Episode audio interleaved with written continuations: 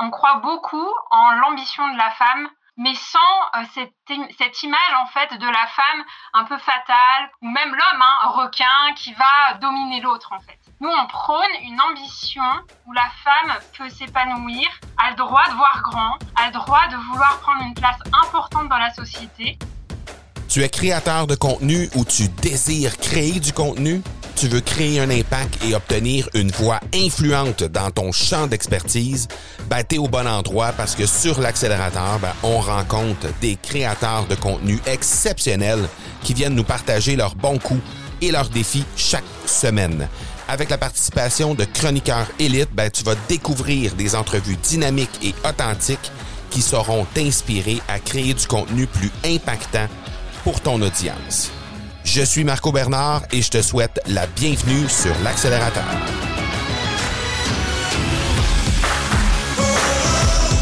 Hey, salut, j'espère que tu vas bien, j'espère que je te trouve dans une forme exceptionnelle aujourd'hui pour cette dernière, dernière de l'accélérateur saison 2. Alors aujourd'hui, on va avoir la chance de recevoir Jennifer Soulier, qui est une diplômée de l'Université de Lyon.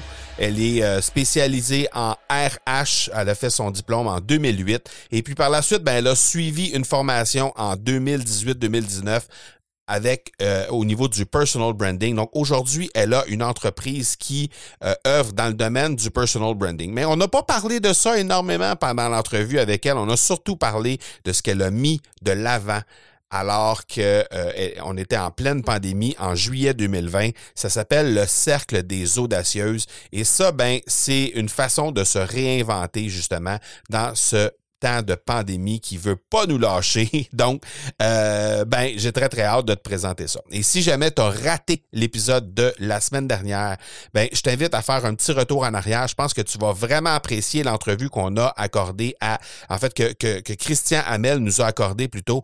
Euh, Christian Hamel, c'est quelqu'un qui est à la tête de Souk Media. Et euh, ce que j'ai présenté la dernière fois au début de l'épisode, c'est simplement, euh, pour moi, Souk Media, c'est un peu un Tinder de des créateurs de contenu qui veut présenter, qui veut matcher en bon français euh, avec les entreprises, donc les entreprises qui sont prêtes à investir auprès des euh, créateurs de contenu pour justement faciliter leur tâche et faire en sorte qu'ils puissent continuer justement de créer ce contenu-là. Alors, euh, si jamais tu n'as pas entendu encore cette entrevue-là avec Christian Hamel, fais un retour en arrière de un épisode simplement pour aller faire un tour. Je pense que tu vas réellement apprécier tout ça.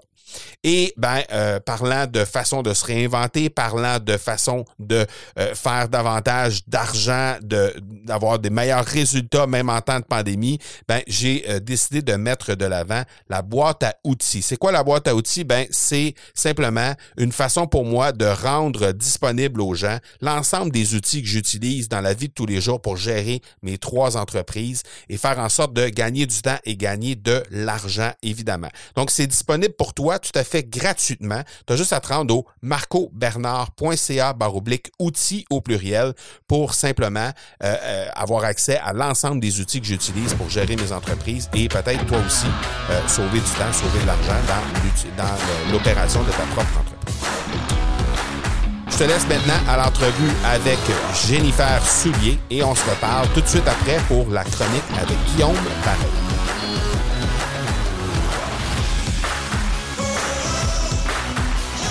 Salut Jennifer, comment tu vas? Marco, ça va très bien. Et toi? OK. Ça va bien, merci. Merci de passer sur l'accélérateur, c'est super apprécié. Plaisir partagé. On a eu de la difficulté à finalement euh, tenir cette entrevue-là.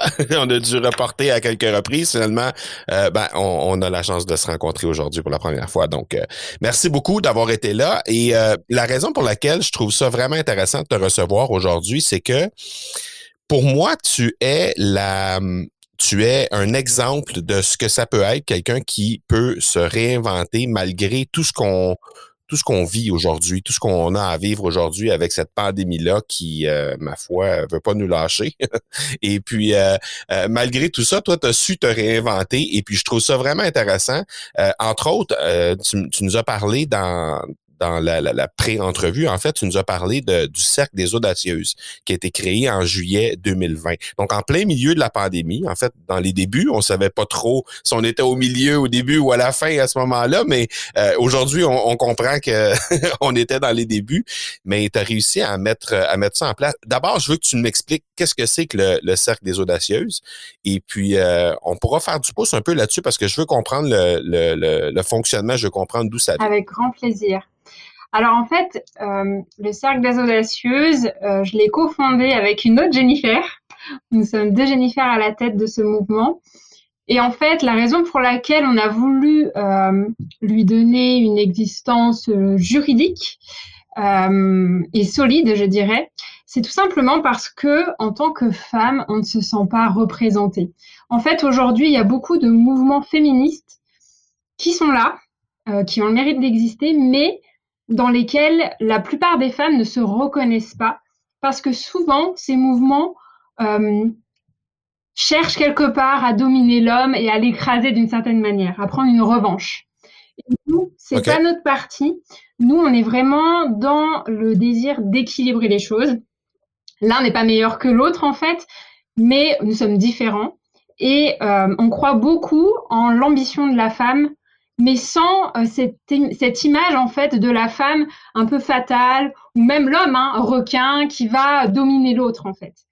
Nous, on prône une ambition où la femme peut s'épanouir, a le droit de voir grand, a le droit de vouloir prendre une place importante dans la société, quel que soit en fait son désir. Ça peut même être au niveau local, hein, parce que souvent on dit oui, il faut voir grand, il faut être au niveau international, etc. Un peu à la Michelle Obama ou à la Oprah Winfrey. Chacune en fait d'entre nous à sa place et à son propre rayonnement. Et donc, on tient vraiment à soutenir les femmes dans cette dimension, à oser, euh, mais pas juste en le disant. Et justement, pour rebondir sur ce que tu disais sur pourquoi on l'a fait en juillet 2020 en plein euh, Covid, restrictions, mmh. bah, on s'est dit, voilà, on est audacieuse, osons justement, ne nous laissons pas enfermer par des mesures. tout ce qu'on peut mettre en place, on le fait.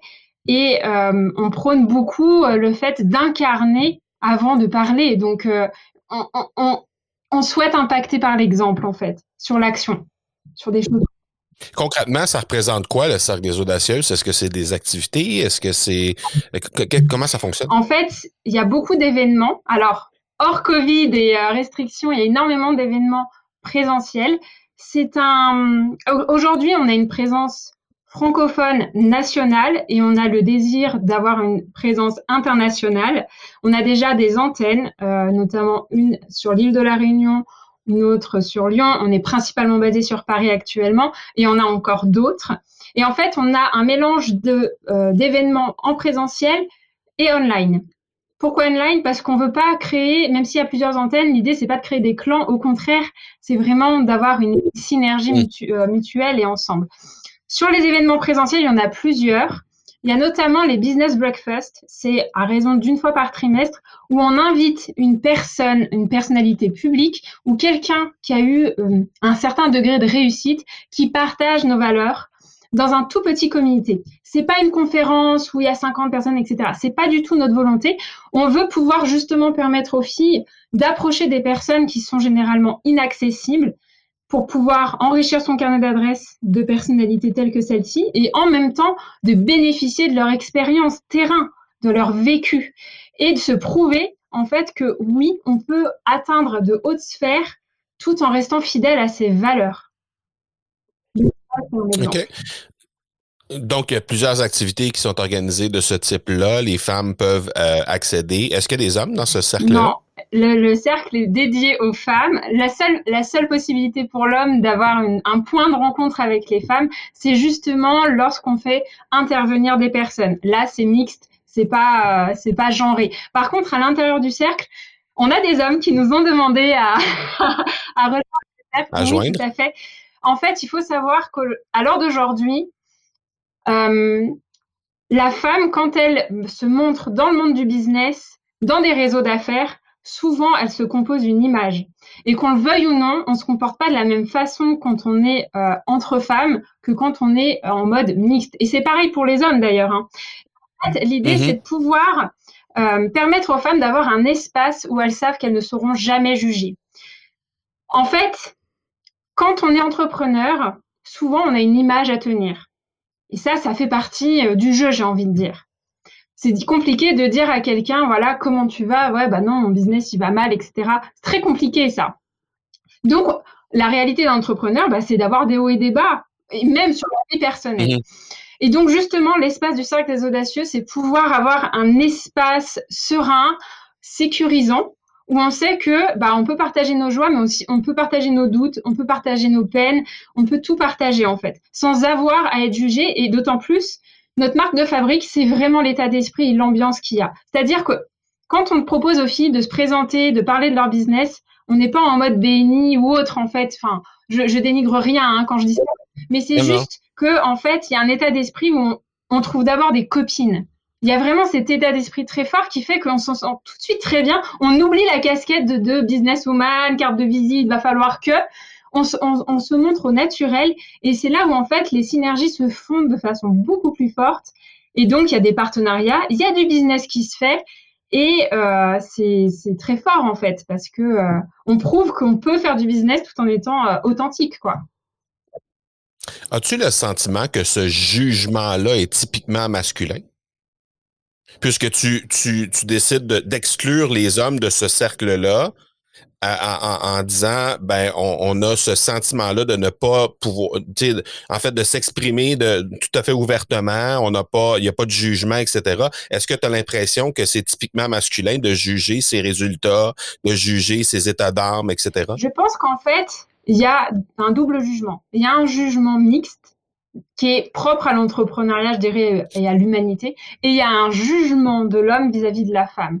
J'ai beaucoup d'exemples hein, d'audacieuses qui justement partagent leur expérience.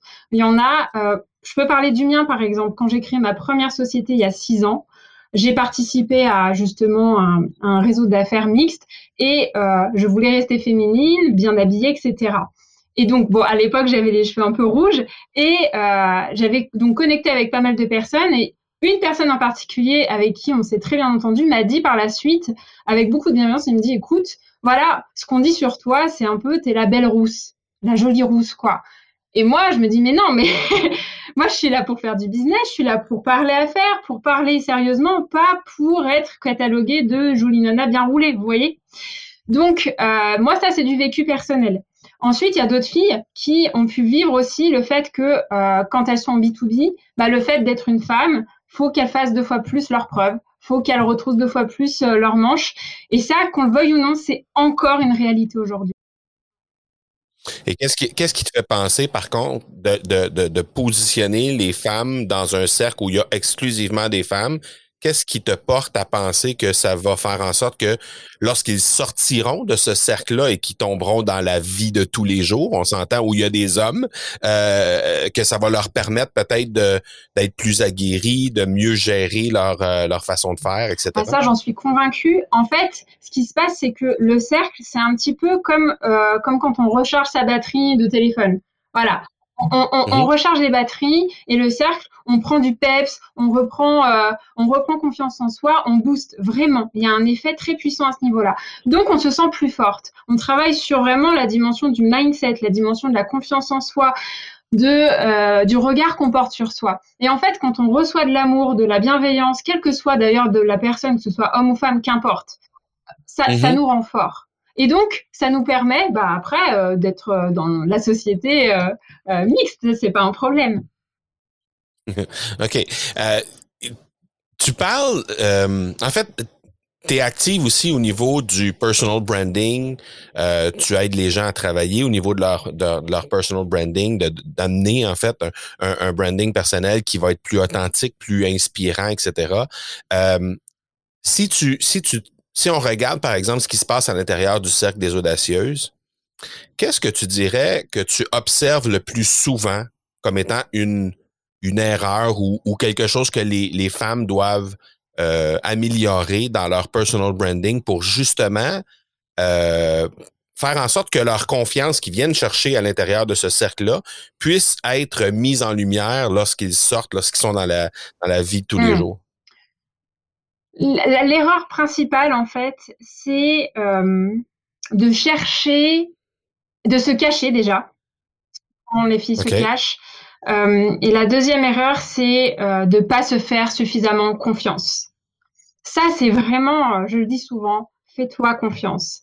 Et c'est tout un, vraiment tout est relié hein, entre euh, regard qu'on porte sur soi, estime de soi, confiance en soi, syndrome de l'imposteur, légitimité. Voilà, il y a un petit cocktail comme ça qui fait que euh, que ce soit par leur vécu, par la peur, la posture, hein, vraiment, mm-hmm. ça c'est vraiment l'erreur numéro un, c'est euh, d'accorder beaucoup trop d'importance au regard des autres pour ne pas suffisamment prendre la place qui nous incombe en fait. OK. Je trouve ça intéressant. Est-ce que tu remarques dans le cercle, par exemple, que euh, les femmes ont peur peut-être de créer du contenu, puisque, bon, sur l'accélérateur, on parle essentiellement de création de contenu et tout ça. Est-ce que tu as l'impression que les femmes, parce que tu disais tantôt, les femmes se cachent, les femmes ont, peur de se mettre de l'avant. Euh, est-ce que tu as l'impression qu'il y aurait des femmes là-dedans qui pourraient potentiellement avoir des tonnes de super bons contenus à mettre de l'avant, mais que pour X, Y, Z, ben pas pour X, Y, Z raison, en fait, pour simplement la raison que, que, tu as énoncée plus tôt, euh, veulent pas le faire, euh, hésitent à le faire? Alors là, c'est un poil plus complexe parce que c'est la, la, frontière en fait entre euh, vie perso et vie pro est parfois ténue. Et souvent, moi, les personnes qui viennent me voir, elles ont, elles désirent en fait garder un jardin privé et ne pas être en mode influenceuse comme on voit sur Instagram, euh, commenter toute leur vie privée. Et ça, je le conçois totalement. Donc, il y a déjà cette dimension de comment en fait je parle de moi, de quoi je parle me concernant, qu'est-ce qui est pertinent, plus cet effet de mais qu'est-ce qu'on va penser de moi? Donc, le fait de travailler, effectivement, euh, on, jalonne les choses, on professionnalise tout en étant dans l'authenticité, ça aide énormément. Mais après, il y a la dimension, le rapport, et là c'est très personnel, de quelle importance je vais accorder au regard des autres, est-ce que j'ose me montrer ou pas? Et pour Jennifer Soulier, elle, est, elle, se situe où la ligne? Comment toi, tu as décidé de positionner la frontière entre cette partie-là, j'accepte de créer du contenu sur ça, j'accepte de l'exposer. Et cette partie-là, c'est mon jardin à moi. Et ça, ça demeure, euh, ça demeure euh, strictement confidentiel, on va dire. Alors moi, la façon dont je, mon outil entre guillemets, c'est que j'écoute mon ressenti.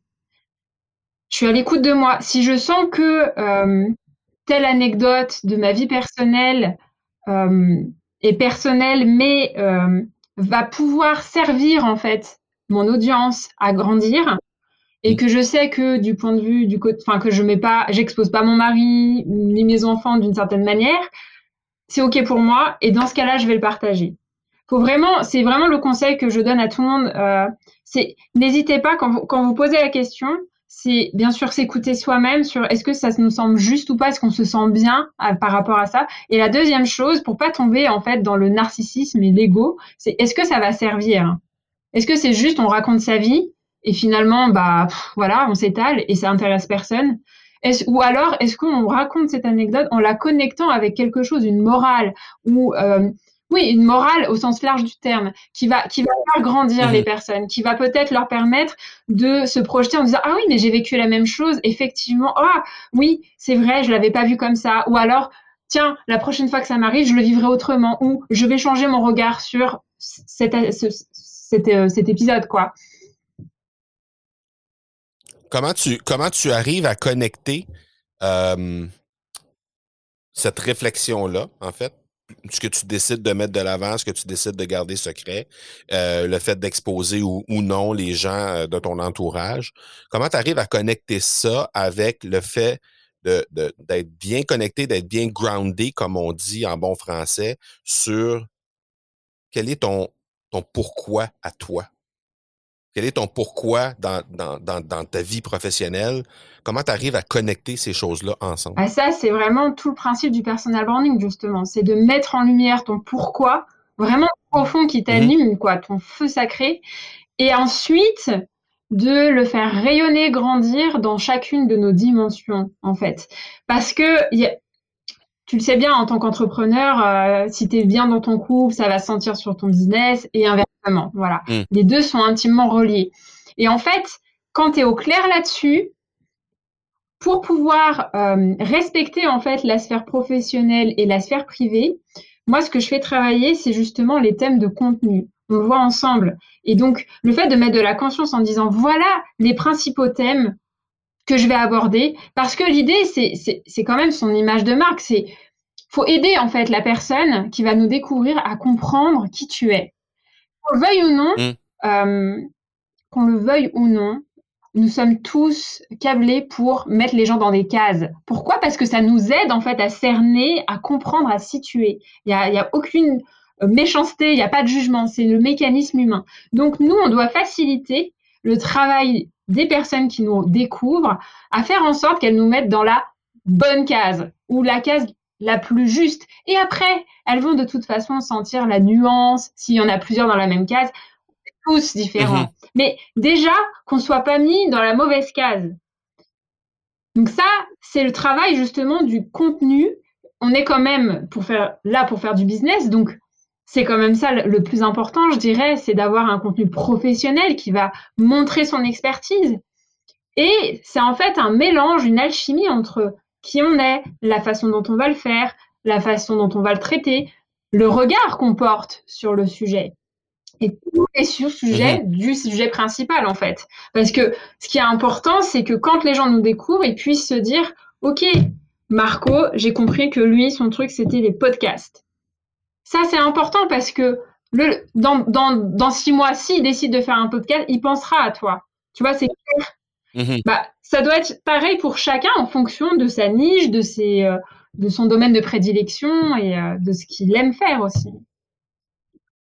Et toi, quand tu as pris conscience de ça, quand tu as pris conscience de ce pourquoi-là concrètement, parce qu'il y a plein de gens qui se posent la question encore aujourd'hui, sont sont pas certains d'être assis dans la bonne chaise, de vraiment être à la bonne place, d'avoir conscience de pourquoi euh, ils sont où ils sont présentement et où ils veulent aller. Mais toi, concrètement, comment ça s'est passé quand tu as eu cette, ce déclic-là qui a fait que tu as pris conscience de ton mmh. pourquoi? Ça s'est fait en plusieurs étapes. La première chose, c'est que euh, seul, c'est très compliqué. C'est très compliqué parce que on peut pas être euh, juge et, euh, et, partie de soi-même en fait. On est forcément subjectif vis-à-vis de soi-même. Euh, moi, concernant mon évolution, ça, faut pas, faut pas que je déborde trop parce que ça serait long à expliquer. Mais euh, en fait, j'ai commencé à m'intéresser au web marketing parce que je trouvais ça intéressant. J'aimais le fait qu'on allie la compréhension de la psychologie humaine avec le business. Puis, voilà, je fais mes premiers pas dans le marketing et ça se passe bien. Et euh, en fait, lors d'un séminaire, je, euh, je, euh, je, je, fais la connaissance de quelqu'un qui me demande ce que je fais. Et là, en fait, moi, j'étais totalement déconnectée à ce moment-là j'étais totalement déconnectée parce que j'étais vraiment en mode entrepreneur froid, enfin détachée en fait de mon business, totalement. Et donc je dis voilà, je fais, j'ai un produit pour aider les femmes à plus être débordées. Faut dire que euh, l'autorité était facile pour moi parce que j'ai eu trois bébés en l'espace de 13 mois. Donc j'ai eu des jupes sur la deuxième, oh. euh, la deuxième année. Donc voilà, moi l'organisation, il n'y a aucun souci. Mais en fait, c'est vraiment quelque chose qui ne m'animait pas. En fait, ça me transcende pas du tout ce sujet. C'est pas parce que je suis bonne dedans que ça me plaît, que ça me correspond. Donc, premier conseil, c'est c'est pas parce que vous êtes doué dans un domaine que forcément c'est là que mm. vous devez être, en fait. Prenez conscience de ça, acceptez, acceptez de vous écouter. Donc, quand je dis à cette personne que je fais ça, euh, lui, il fait un raccourci, il me dit, bah voilà, je peux citer la personne? Donc, ah il s'agit de Yannick Alain, qui est un peu connu. Ah, yes bien connu sous le nom de Yaya. Et, tu sais quoi? Il ne le sait toujours pas. faut que je lui écrive. oui, faut ah que oui? je lui dise. Alors, alors, il va écouter l'émission parce que ça régulièrement, euh, Yannick me, me, me fait des remarques sur les, les épisodes. Donc, il va écouter l'émission, il va apprendre ce qu'il ce qu était en train de nous dire. Là. Yannick, OK, parfait. Voilà, petite dédicace pour toi. Euh, merci parce qu'en fait, quand tu m'as présenté à, à quelqu'un, je sais combien tu es Mister euh, Connexion. Et donc, tu me présentes à quelqu'un, tiens, voilà, Jennifer, euh, elle est coach en gestion du temps. Et là, mais alors, j'ai reçu une claque monumentale. Je me suis dit, mais pas moi, c'est pas moi. Alors, avec tout le respect pour, que j'ai pour cette profession, mais je me reconnaissais pas du tout, quoi. Donc, grâce à ça, le soir même, j'ai tout arrêté. Mais tout, quoi. J'ai dit, stop! Maintenant, tu te poses la question de où tu vas, quoi. Et donc, je savais qu'en fait, je voulais accompagner des entrepreneurs. Pourquoi? Parce que c'est un état d'esprit déjà. Moi, j'ai une valeur responsabilité très forte. Et franchement, en France, c'est pas ce qu'il y a de plus répandu parce que c'est l'assistanat, l'état nounou de partout. Et donc, pour moi, c'est déjà une, euh, un tri de fait, j'ai envie de dire. Mais je voulais mhm. pas les accompagner dans le web marketing parce que c'était pour moi euh, je me reconnaissais pas en fait sur avec les web marketeurs qui parlent tout le temps de faire 10K, euh, les six chiffres, les cocotiers, etc. C'est pas moi, c'est pas mon histoire en fait. Et donc, euh, je me suis dit, ok, qu'est-ce que je pourrais faire pour les aider ces entrepreneurs? Et c'est là où j'ai pris conscience qu'il n'y avait rien sur le positionnement. Et donc, bah, c'est tout naturellement que je veux me former là-dessus. Mais ça n'existe pas une formation au positionnement. Et non, bah donc je cherche, je creuse.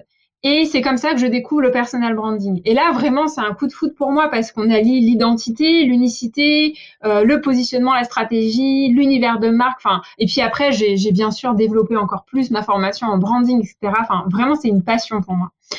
Et donc, euh, le deuxième temps, c'est quand on m'a proposé de faire un TEDx. En fait, ce qui s'est passé, c'est que euh, j'ai pris conscience il y a deux ans qu'il fallait que euh, je fasse des conférences parce que j'ai une histoire de vie très atypique, très dense. Et là, à ce moment-là, je me dis, OK, je pense qu'il faudrait, faut que je fasse des conférences. Et je pense que je vais faire un TEDx.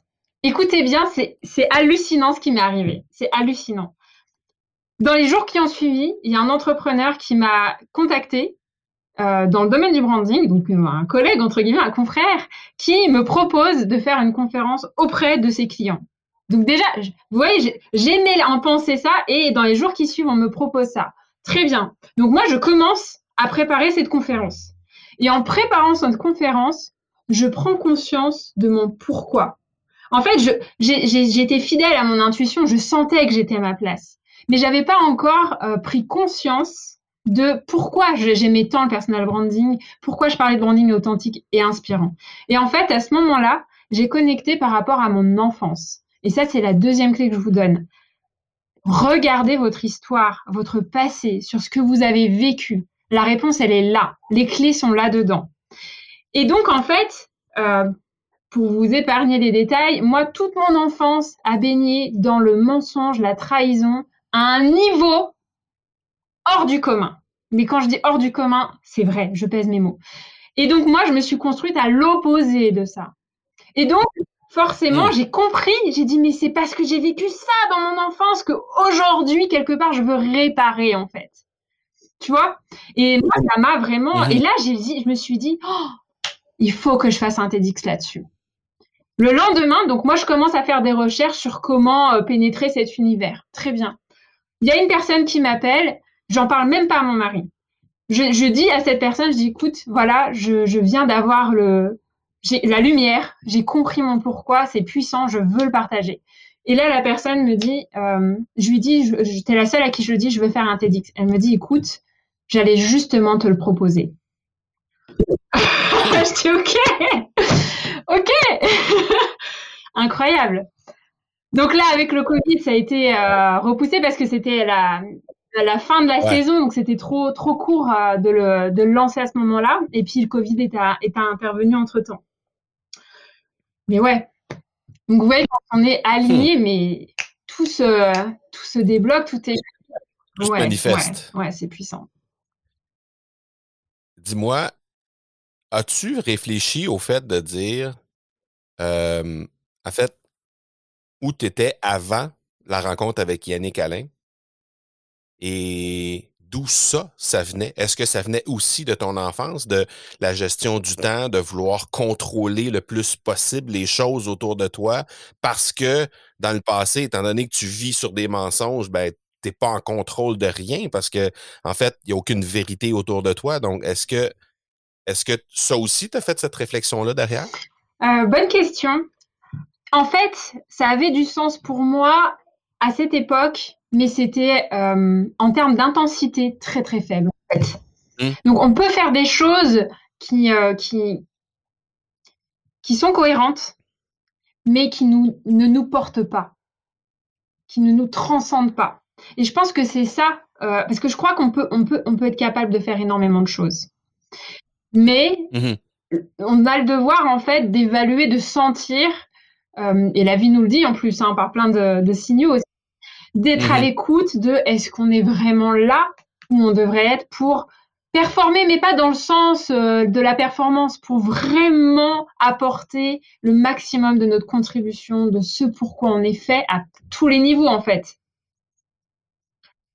Est-ce que j'ai mhm. répondu à ta question? Oui, oui, oui, oui, tout à fait.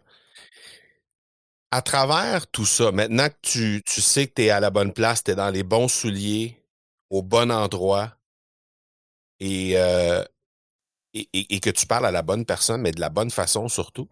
tu crées aussi du contenu. Tu crées du contenu sur ta chaîne YouTube. Tu as aussi un groupe Facebook qui réunit 2000 membres environ dans les audacieuses. qu'est-ce que qu'est-ce que ça, le contenu que tu réussis à créer, qu'est-ce que ça vient prendre comme place à travers le message que tu essaies de lancer aux gens? C'est fondamental. C'est fondamental.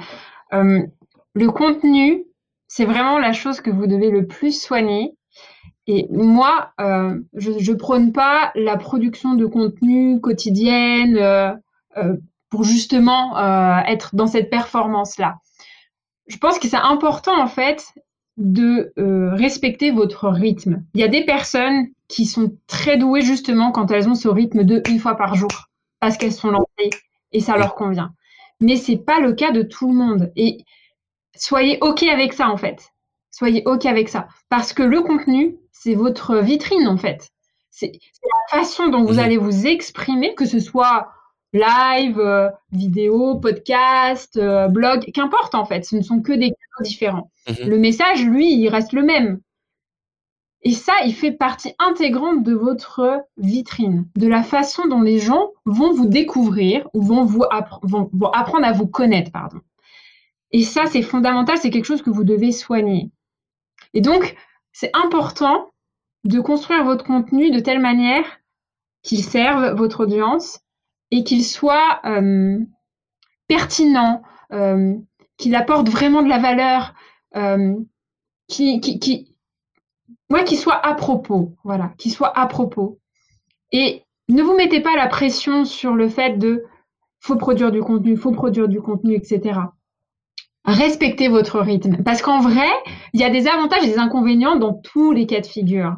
L'avantage, moi je connais des personnes qui euh, écrivent très rarement à leur mailing list, peut-être à raison d'une fois par trimestre. Donc tu vois, c'est rare. Mais l'avantage de ça, c'est que finalement, le peu de fois où elles t'envoient un mail, bah, tu as envie de le lire parce que souvent, c'est du lourd, quoi. Tu sais que tu vas pas perdre ton temps et que. Euh, alors, je dis pas que les personnes qui produisent quotidiennement, c'est pas à forte valeur ajoutée, c'est pas ça. Hein.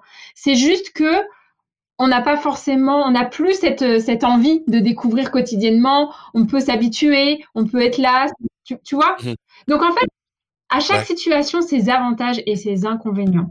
Moi, je prône tout le temps le sur-mesure dans le sens de fais ce qui te convient à toi. Les gens te suivront et s'adapteront à toi, en fait, à ce niveau-là. Et le défaut de l'entrepreneur, c'est toujours de vouloir s'adapter aux autres. Et ça, c'est une autre erreur mm. que les gens font. Non, non, ne cherche pas. Moi, je dis, je parle souvent, tu sais, de cet exemple du, euh, de l'étude de marché qu'on fait faire au début. Ça veut dire quoi, en fait, comme information euh, sous-achante C'est tu dois t'adapter au marché dans lequel tu dois aller. Mais non, au contraire, ceux qui cartonnent le plus, c'est ceux qui sont disruptifs, qui proposent autre chose. Alors bien sûr, il faut se renseigner sur son marché, mais pas dans le but de dire, OK, je vais me mettre au milieu, puis je vais m'aligner au niveau des prix. C'est souvent ce que tous les débutants font. Et ça, c'est une erreur, en fait. Fais en fonction de toi. Parce que justement, ce qui va faire la différence, c'est toi. Et c'est ça qui va faire que les gens vont, avoir du plaisir à aller chez toi plutôt que chez les concurrents qui existent peut-être depuis dix ans même. Mmh et toi, ta relation personnelle avec le contenu, la création de contenu, c'est quoi? Comment, comment ça se moi, je suis très, euh, je suis très en fonction de mon niveau d'énergie, de mon niveau d'inspiration. je vais te donner un exemple très concret. J'ai testé, tu sais, euh, d'écrire sous l'inspiration plusieurs contenus à part avance. Et ben, d'expérience, quand je les ai publiés, donc en programmant par exemple, bah, en fait, mhm. quand par exemple je publiais euh, le, le, le, le, contenu de deux semaines plus tard, par exemple, apparaissait, j'avais des réactions, mais moi j'étais plus dedans au niveau de l'énergie. Pour moi, j'ai un côté quand c'est noté, c'est oublié, c'est, tu sais, je, je, comme la charge mentale est, est vidée. Et du coup, je suis plus du tout en phase. Et, et ça, ça m'a frustrée. Et je me suis dit, ok, c'est intéressant à expérimenter. Et donc, je préfère, moi, je suis partisane du coup de, de, de faire en fonction de mon rythme à moi. Donc, je suis régulière dans le sens où euh, je vais pas, par exemple, ne jamais écrire pendant un mois, ça c'est pas possible. Mais je pourrais pas te dire est-ce que c'est une fois par semaine, parfois ça va être deux fois dans la semaine, peut-être plus, mais je vais être récurrente, mais je vais pas être réglée comme du papier millimétré. Et en fait, euh, les gens me suivent et euh, c'est totalement ok, tu vois, parce que c'est voilà, c'est ma façon d'être et les gens respectent en fait. Est-ce que la clé à ce moment-là ne réside pas dans le fait de te placer dans, un bon niveau d'énergie au moment où toi, tu décides de le faire pour être capable de, te mettre dans des prédispositions favorables à créer du contenu? Est-ce que, par exemple, tu pourrais pas euh, décider volontairement de sélectionner des moments dans ta semaine où tu vas aller te déposer dans un niveau d'énergie qui est favorable à, la création de contenu et faire en sorte que à ce moment-là, dans ta semaine, tu décides volontairement d'être, euh, de te placer dans une posture de créatrice de contenu? C'est pas, non, c'est pas ma façon de, de fonctionner. Euh, je, je, préfère vraiment euh, suivre le flow. Après, je fais partie des personnes plutôt euh, positives, avec une, une énergie haute. Et en fait, moi, mon, mon, activité, me, quand je sors d'une session avec une cliente ou d'une prospect, enfin, je veux dire, ça, ça fait monter mon taux vibratoire. Ou même dans les cercles audacieuse, à l'issue, enfin, j'ai plusieurs points, en fait, ou de Même si la personne est dans, dans une énergie très négative? Quand, quand la, ben, ton coaché, par exemple, ou ta coachée est dans une énergie très négative, tu vas quand même parvenir à ressortir de là euh, gonflé en termes d'énergie? Alors en fait, je suis très, euh, je suis très, je suis très chargée, je dirais, euh, en de d'énergie uh-huh. positive et du coup, je, je donne en fait. Les gens vraiment la captent et se nourrissent d'une certaine manière de ma vibration. Euh, c'est vraiment les rares fois où moi je suis down, c'est que personnellement on a un souci, dispute avec mon mari, euh, un problème avec euh, voilà, un souci avec un entrepreneur qui est censé faire des travaux qu'il fait pas, des trucs comme ça. Mais euh, des contrariétés, tu vois. Après il y a le cycle féminin aussi hein, qui qui va jouer. Mais uh-huh. chez moi il a pas. en fait je suis tellement, enfin je suis tellement à ma place en fait que même mon cycle n'a pas d'effet négatif sur mon business en fait. Tu vois ce que je veux dire? Donc ça, ça c'est euh, une chance entre guillemets. Mais ce que je veux dire, c'est que euh, je suis d'une manière générale euh, haute en vibration. Et, ah. et, justement, le cercle des audacieuses aussi, il y a une fois où j'étais vraiment, j'étais en grogne, en grogne vraiment, parce que j'étais scandalisée par le comportement d'une personne en fait. Ça, c'est le truc qui mhm. me fout en l'air, quoi. Et ben justement, dans le cercle des audacieux, j'ai pu euh, le partager. Nous, les femmes, on a besoin de parler. On a vraiment besoin de parler. je veux dire, il faut tenir compte des différences de mécanismes homme-femme. Qu'on le veuille ou non, on a des différences, quoi. Et la femme, elle est faite pour parler, ça la, ça la soulage, voilà. C'est l'homme plutôt intérieur. Et donc, bah moi, ça m'a, ça m'a fait du bien de entre guillemets vider mon sac. Et après, voilà, ça m'a fait baisser un petit peu mon, mon niveau de stress. et c'était reparti. Donc, moi, plutôt en fonction du flow, euh, du moment. Et parce qu'en fait, je tiens beaucoup à la, à la qualité du contenu. Moi, c'est très important pour moi. Et, je sais que je mhm. suis pas capable, et je le dis humblement, de produire euh, tous les jours ou tous les deux jours un produit, un, un, contenu top qualité qui va vraiment euh, avoir un effet, tu vois. Or, bien, entre guillemets, je fais un peu moins, mais c'est toujours aussi qualitatif et je le vois dans l'engagement que j'ai, des personnes qui, euh, qui connectent, ça les nourrit vraiment, il y a un impact. Donc je préfère un peu moins, mais très bien, que beaucoup et bof. Quoi. OK, je comprends. On regarde euh, quelques instants dans une boule de cristal dans trois ans. où sera le cercle des audacieuses et où sera rendu Jennifer dans son univers à elle avec un TEDx qui s'en vient dans les prochains mois, on l'espère, avec euh, son entreprise de, personal branding qui est là également? Qu'est-ce qui va se passer dans deux ans? Alors, concernant le cercle des audacieuses, clairement, d'ici trois ans, euh, il y aura une dimension internationale. On aura plusieurs antennes euh, au niveau mondial. Euh, principalement en francophonie, donc par chez toi notamment. On a d'ailleurs dans le groupe beaucoup de, de, filles, oui, de québécoises ou même d'expatriés qui sont là-bas et euh, qui, qui, qui, attendent en fait qu'on le développe. donc sur plusieurs continents. Et concernant Jennifer Soulier avec le personal branding, en fait, j'aime bien donner cette image. Aujourd'hui, tu vois, s'il fallait que je décrive ma vie, entre guillemets, tu, connais la, roue de la vie? La roue de la vie, pour, mhm. euh, pour ceux qui écoutent, c'est en gros, euh, euh, voilà, on met les principaux domaines de sa vie, la santé, les finances, l'amour, les amitiés, etc. D'accord? Bah moi, en fait, ma roue, elle est, elle est pleine. Elle est vraiment pleine.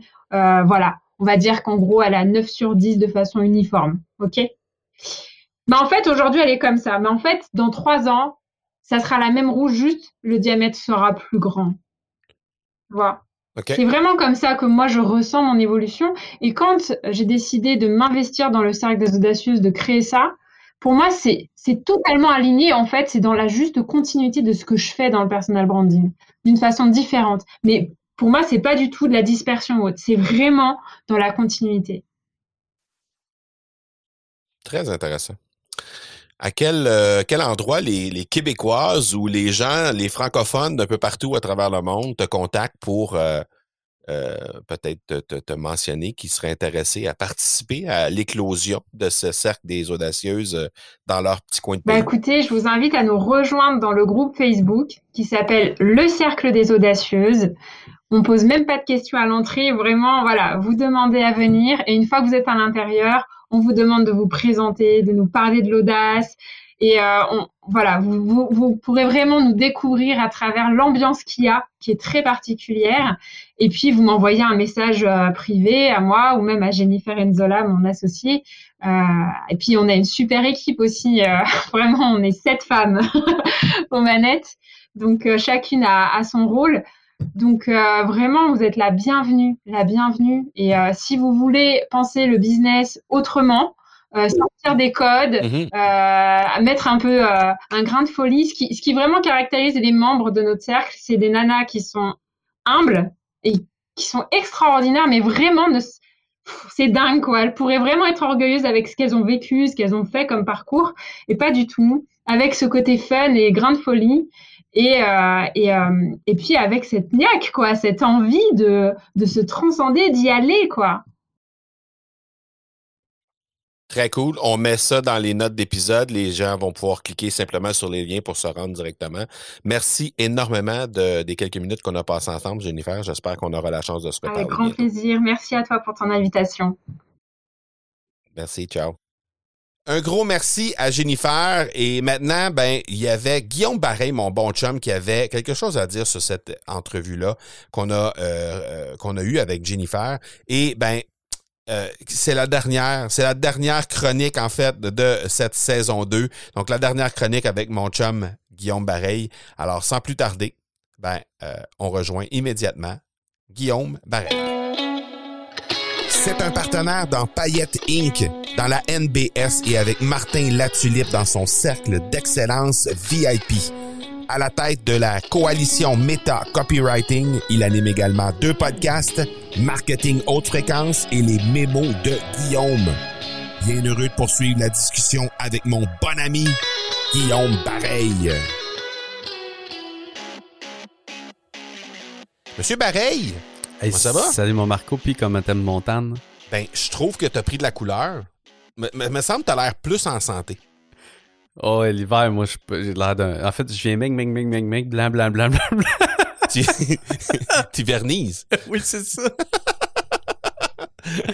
Hey, euh, on, va, euh, on va revenir à quelque chose d'un peu plus, euh, d'un peu plus sérieux. on est des hommes profonds, on n'oublie pas. Ben non, mais c'est ça qui arrive à un moment donné. Là, on, on, peut bien partir, mais il faut qu'on revienne. Mais tu sais, moi j'ai un dicton, hein, mon Marco, tu peux pas, tu peux sortir un gars de la chambre de hockey, mais pas la chambre de hockey du gars, hein? Clairement pas. Non, mais ce qui reste, ce qui se dit dans la chambre reste dans la chambre, par exemple. oui, c'est vrai. Sauf que là, dans notre cas, on va jaser, puis ça, se peut qu'on, ça se peut que ça sorte de la chambre. Exact. Euh, Jennifer nous a parlé de comment son turning point à elle, ça a été le moment où elle a découvert son pourquoi. Puis à partir de là, comme tout le reste est devenu limpide, tout le reste a découlé euh, de source. Et bon, elle a parlé de son TEDx, elle a parlé de à quel point euh, elle a lancé ça dans l'univers, puis oups, le lendemain, tout de suite, il y avait quelqu'un qui l'appelait, mais elle, elle a attribué ça au fait que son, son pourquoi, elle avait trouvé ça, elle avait trouvé son pourquoi profondément et que tout le reste de sa business par la suite, tout le reste de son parcours a découlé de façon positive dû au fait qu'elle avait trouvé son pourquoi. Quelle importance hmm. tu donnes à ça, toi, le pourquoi? Ben écoute, euh, c'est sûr que ma déformation professionnelle va rattacher ça au développement d'une marque. Ça, c'est mmh. clair.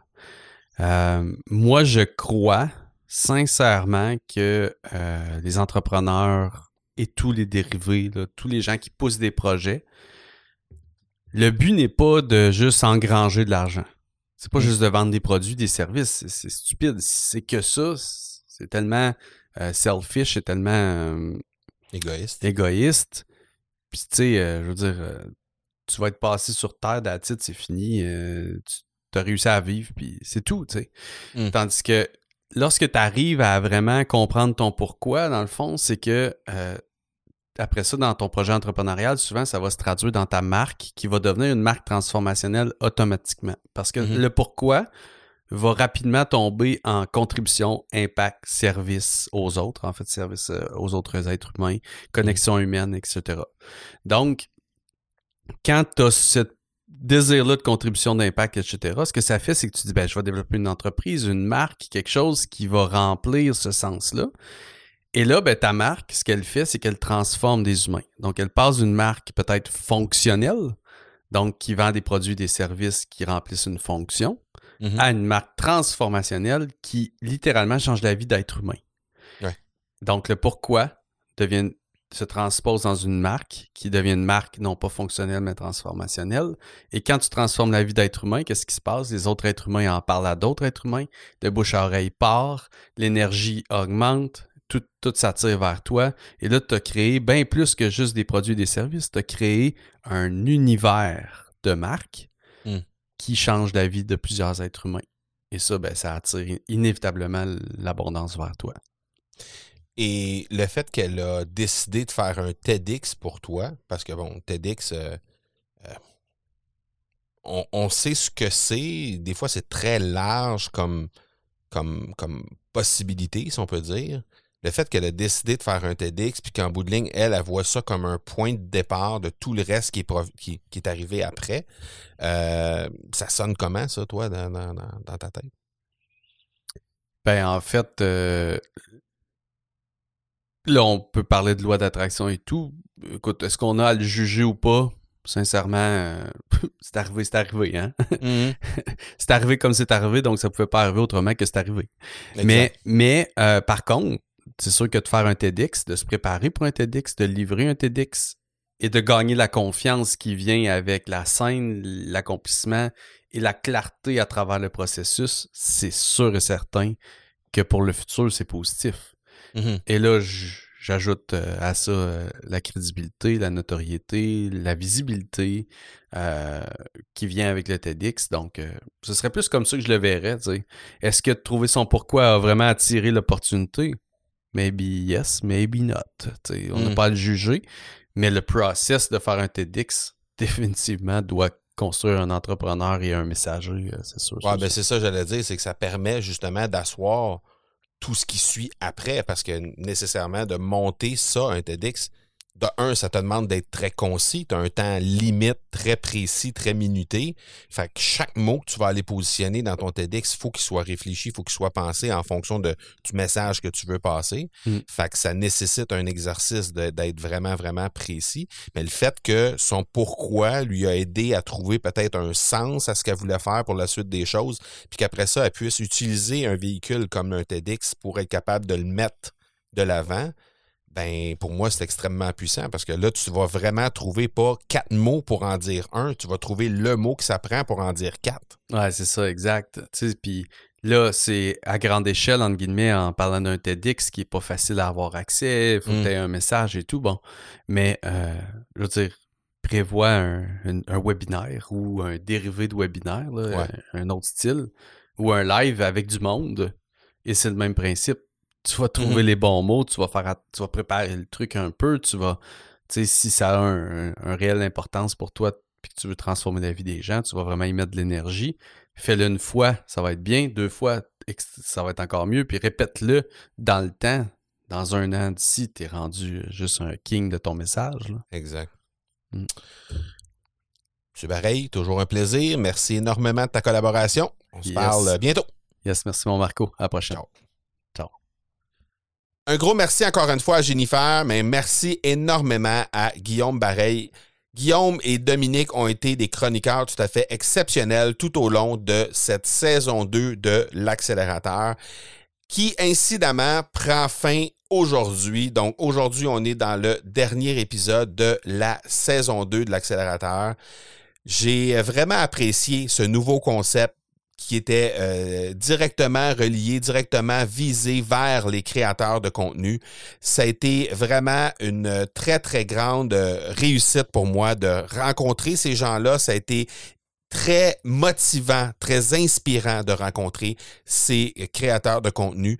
Et euh, à chaque semaine en fait et de découvrir ces gens-là puisque ben essentiellement alors euh, juste pour que vous puissiez savoir comment ça s'est passé en fait on a simplement déposé sur les médias sociaux euh, une, un formulaire à remplir un, un, sondage à remplir en fait pour que les gens puissent nominer puissent nommer quelqu'un ou se nommer eux-mêmes à titre de créateur de contenu pour venir faire partie de l'aventure de la saison 2 de l'accélérateur. Et euh, ben, on a reçu plus d'une soixantaine de candidatures, ce qui était vraiment incroyable pour nous. Et au final, on a choisi 12 de ces créateurs de contenu-là qui nous semblaient être des gens qui étaient hyper inspirants. Et ben, l'avenir a, dit en fait que euh, effectivement, c'était des gens hyper inspirants qui sont venus euh, nous parler tantôt de création de contenu écrit, donc avec des blogs, et on a reçu des journalistes, tantôt avec du podcast au niveau de l'audio, évidemment, et tantôt, évidemment, avec YouTube et la vidéo il y avait même des gens à travers ça qui mélangeaient les trois euh, formats de création de contenu. Donc, bref, on a vraiment fait une belle ride, comme on dit en bon français, avec cette saison 2 de l'accélérateur. La saison 3 va voir un nouveau concept. Alors, encore une fois, restez à l'affût sur les médias sociaux. Vous pouvez facilement venir nous rejoindre, entre autres sur le groupe Facebook de l'Académie du podcast que vous avez euh, facilement, auquel vous avez facilement accès au marcobernard.ca baroblique groupe. Et on va annoncer très bientôt le concept pour la saison 3 de l'accélérateur qui va euh, prendre son envol euh, probablement euh, à quelque part au milieu de l'été de 2021. Et donc, d'ici ce temps-là, il y aura peut-être quelques petits épisodes surprises. On garde, on se garde peut-être quelques petites surprises pour les auditeurs de l'accélérateur, mais assurément, la saison 3 va redémarrer à quelque part cet été, à l'été de 2021. Mais on va annoncer le concept d'abord. Donc, si jamais il y a des gens qui qui veulent nominer des personnes qu'on pourrait recevoir sur l'accélérateur avec le concept qu'on va mettre de l'avant qui va être différent du concept de la saison 2, ben restez à l'affût directement sur le groupe Facebook. Je pense que vous allez déjà euh, avoir euh, une bonne idée. Vous allez euh, être informé en fait de ce qu'on veut faire à titre de concept pour la saison 3. Et assurément, ben, à ce moment-là, vous pourrez euh, savoir que vos épisodes préférés reviennent euh, en ondes directement lors de cet été de 2021. Donc, un gros, gros merci encore une fois. Merci aux auditeurs. Merci d'être là pour nous. Merci de nous appuyer. Merci de déposer des avis, de déposer des commentaires directement dans la plateforme d'écoute que euh, vous utilisez, simplement pour nous dire à quel point vous appréciez l'accélérateur, qu'est-ce que vous venez y chercher, qu'est-ce que vous avez apprécié le plus dans chacun des épisodes. C'est vraiment, vraiment apprécié. Je prends le temps de vous lire tous et chacun. Alors, un gros, gros merci encore une fois pour cette saison 2 et on se reparle dans quelques semaines pour un nouveau concept, saison 3 de l'accélérateur. Ciao tout le monde, à très bientôt.